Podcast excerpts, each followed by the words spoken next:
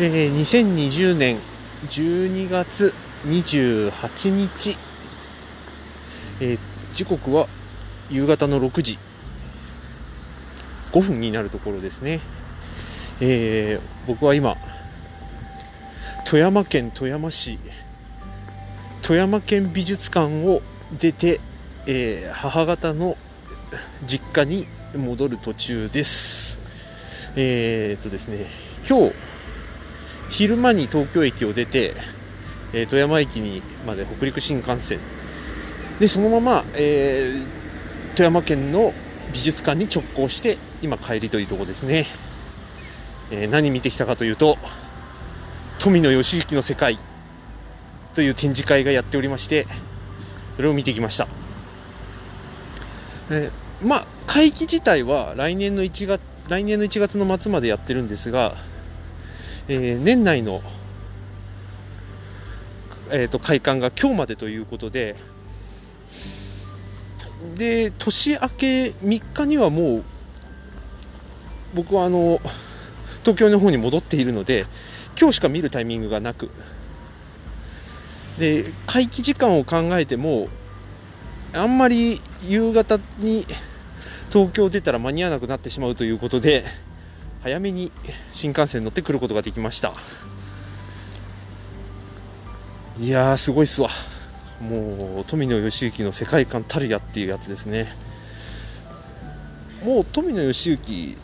まあ知らない方は多分いないかと思います。もう有名どころで言えばガンダムですよね。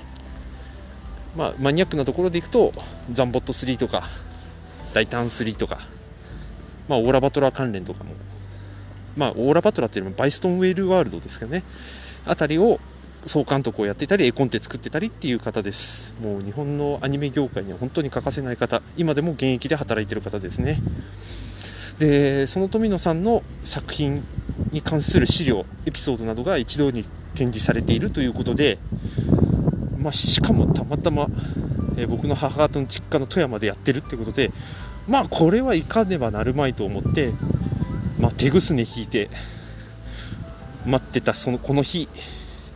うやく見ることができたという感じですね、まあ、正直言うとあと3回見に行きたい。本当にそれぐらい濃厚ですね。でもちろんその作品の意図とかを知ることができるとかそういうこともあるんですけどやっぱり注目したいのは、まあ、この時代もしくは本当に昭和の代表するえー、クリエイターの皆さんがどういう意図を持ってもしくはどういう世界観を持って作品を作り上げていったかっていうことがもちろん文章もそうだし絵コンテなんかでも見たかったしっていうのがあったんですが、まあ、正直言うとこの限られた時間では全部消化しきれなかったという部分がある一方で何かその自分が表現したいもの自分がこのように提示したいものをもういろんな方法を使って世の中に提示しあの出していこうっていうエネルギーを本当に感じたっていうところですね。まあ、まだまだあの富野さんの作品の見方が、まあ、足りなかったとまでは言わないけれども今だからこそもう一回ちゃんと見たいなっていうこともありいや楽しかったですね。でちょうど昨日あの古典ラジオコミュニティでそしてスナック偏愛のママとしておなじみの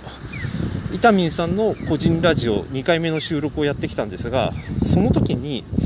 えー、世界観の話を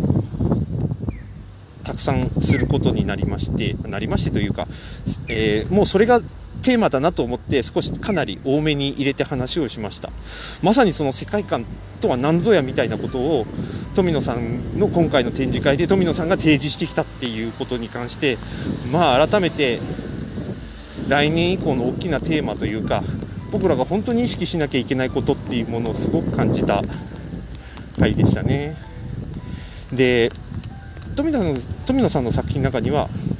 ぱり自分の何かを表現したいとか世の中に訴えたいがためにいろんなものを作品の意図とかオマージュとかを多用しているところがたくさんあってちょっとマニアックな話をするとターンエンガンダムっていうガンダムがあるんですがそのターンエンガンダムっていうのは月と地球との関係性の中で生まれてくる物語だったんですがその月からその月の人たちがやってくるっていうシーンがあってそこはもう完全に竹取物語だろうなっていう本家取りのオマージュがあったりそれ以外にも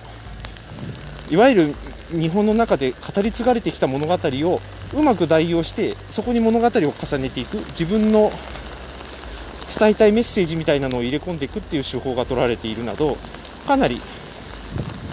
あれこれ手を尽くしてっていう感じが見えたのがまあまあすごく面白かったなとで僕らはもう僕らというかもうおそらく富野さんのファンの方たちはみんなそういう物語を何かのオマージュと知りながらその世界観に浸るでおそらく大きな意図を感じてはいつつもそこに大なり小なりの影響を受けた人たちが次の世代になっていくその作品が多分ガンダムあたりがすごく象徴してるんだろうなというふうに思っているんですね。でその世界観を丸ごと受け止めた人たちが同じような話題で同じような感覚値で盛り上がられれば多分僕たちはこんなにわたわたしなくて済んだんだろうなと思うんですが、えー、残念ながらどうもそうはいかないだろうっていう感じがあります。というかもうすでにそうなってるなっていう感じなんですよね。まああんま人のこと言えないんですけど、えー、今年すごく影響を受けた本で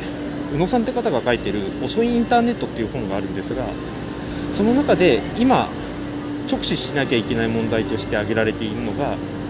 他人の物語と自分の物語っていう話でした。今までは自分の価値観もう少し広い意味と世界観っていうものがおそらくみんなの中にはあったんだけれどもそれを大衆化いわゆるマスメディアの情報があったことによってそれが、うん、大なり小なりある程度平均化されていて僕らはそれを他人と享受することで少なくとも自分の満足感を得ることができた。がのもこれからはそうではなくて他人の物語と自分の物語を重ね合わせるっていう作業を多分みんなしないんじゃないかと。そうすると自分の読みたい本だけ読むということになりまあもしもちろん自分の読みたい物語を読むってこともありそれが、まあ、いわゆるフィルターズバブルっていう見たいものしか見ないっていうことになりすごく極端な思考とか発想に走り他者との理解を放棄してしまうっていう流れになる器具をその本では語ってましたね。なんかそこら辺の思いをなんとなく感じたというかだからこそおそらく昭和の作家さんクリエイターの人たちがなんか意図していた世界観っていうものをもう一回見直してみるっていうのはすごく面白いトライアルなんだろうなというふうに思うしそれをなんか分かりやすい形で具現化したアニメとかまあ漫画とかっていうものをもうちょっと抽象度の解像度の高い形で見るっていう楽しさがあってもいいのかなとそこでまあなるべく知識量のマウントを取るとかいう形ではなくですね。ここら辺は難しいですね。僕もあんまり人のことは言えないし。何より自分が大事にしている世界観って何なのかって表現できる人は多分少ないんだろうなと、まあ、僕も表現うまくできてるわけではない。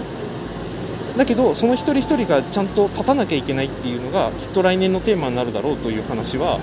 それこそ伊丹さんとの対談の中で話はしていたのでう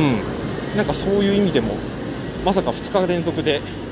世界観というワードが大きなキーワードになる話を受けることになるとは思わず。まあただただ驚いているという反面面白かったなっていう感じですね。で富野さんのガイドブック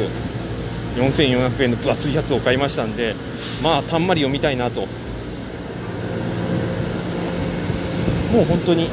これをもう一回読んでもう一回富野さんの中の世界観っていうものをしっかりと読み解いて言語化してみたいなことができたらうん、なんかもっと他の人と重ね合わせるっていう作業、まあ、作業というかそういうなんていうかなやり方っていうものを見いだせるんじゃないかなというなんとなくそんな予感がしてます。